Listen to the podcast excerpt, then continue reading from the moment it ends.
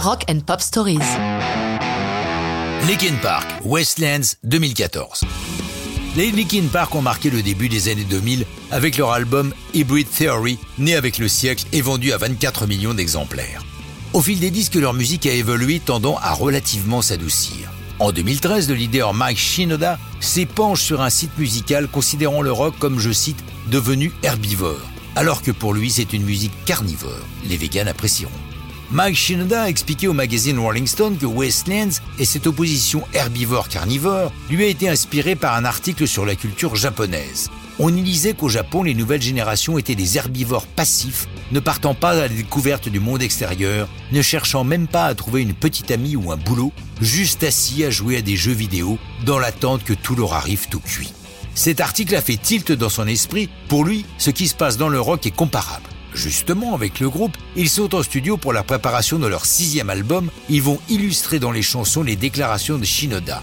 Car la musique qui sera plus saignante, parfaite pour des carnivores. C'est un retour à leur rock hardcore, mélange de rap et de heavy metal.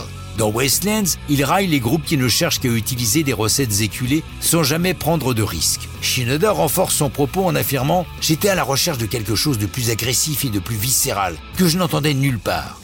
Chose rare, il écrit tout le premier couplet sans avoir encore une seule note de la future chanson. En studio, pour la première fois, ils se passent des services de leur producteur habituel, le fameux Rick Rubin, qui a travaillé sur leurs trois disques précédents. Parce qu'ils ont une vision claire de ce qu'ils souhaitent, ils ont décidé d'être leurs propres producteurs, ne se refusant cependant pas le droit à une aide extérieure sur certains titres. Pour Westlands, ils demandent à Rob Cavallo, connu pour son travail avec Green Day entre autres, de prendre en charge la production. Westlands est publié en troisième single le 2 juin 2014, 15 jours avant la sortie de l'album The Hunting Party. Il est évidemment difficile de parler d'échec, mais c'est la première fois que leur album ne se classe pas directement numéro 1 des charts américains. Il se vend quand même à 275 000 exemplaires aux États-Unis en trois mois et 950 000 à travers le reste du monde. C'est pour eux un demi-succès.